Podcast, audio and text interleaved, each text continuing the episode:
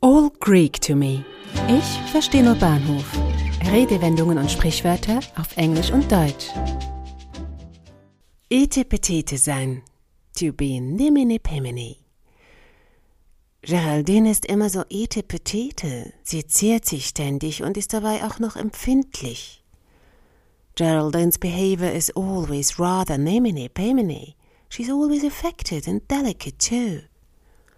Etepetete sowie das englische Nimene Pemene werden Reduplikationen genannt. Solche Verdoppelungen von Silben oder Worten gibt es in fast jeder Sprache und entstehen aus Verballhornungen oder Wortspielereien.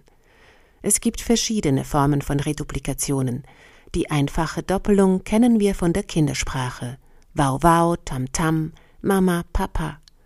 In einigen Sprachen bekommt ein Wort durch die einfache Doppelung eine zusätzliche Umschreibung. Meist ist es eine Steigerung oder eine exaktere Beschreibung. In Papamiento, einer kreolischen Sprache zum Beispiel, heißt Ketu still und Ketu Ketu sehr still. Eine weitere Form der Reduplikation ist die Reimdoppelung.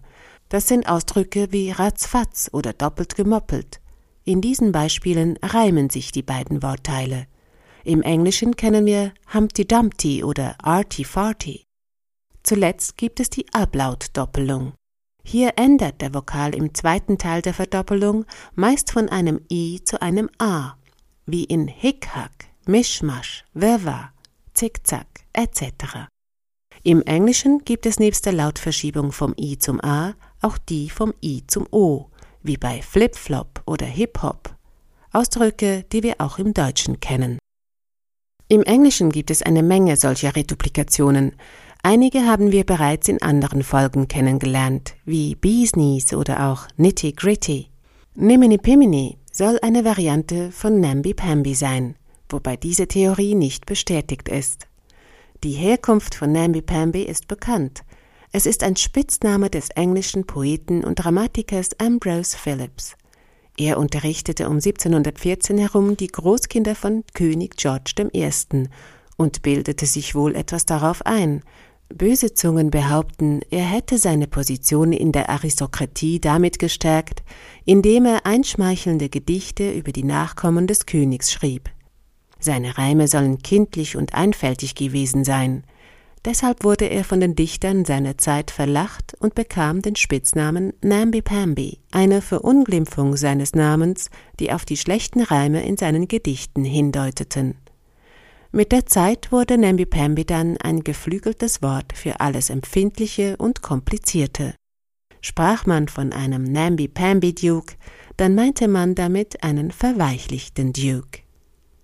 Wie es von Namby Pamby zu Nimini Pimini kam, ist in der Literatur nicht zu finden. Etepetete, das dem englischen Nimini Pimini in der Bedeutung am nächsten kommt, soll seinen Ursprung im Berliner Straßenjargon der Mittelschicht gehabt haben, wobei sich diese Redewendung gleichzeitig auch in Wien und anderen Teilen des deutschsprachigen Raums entwickelte. Sehr wahrscheinlich wurde es vom französischen Spruch être peut-être übernommen und mit der Zeit abgeschliffen. Être peut-être wird im Deutschen mit kann sein, vielleicht übersetzt.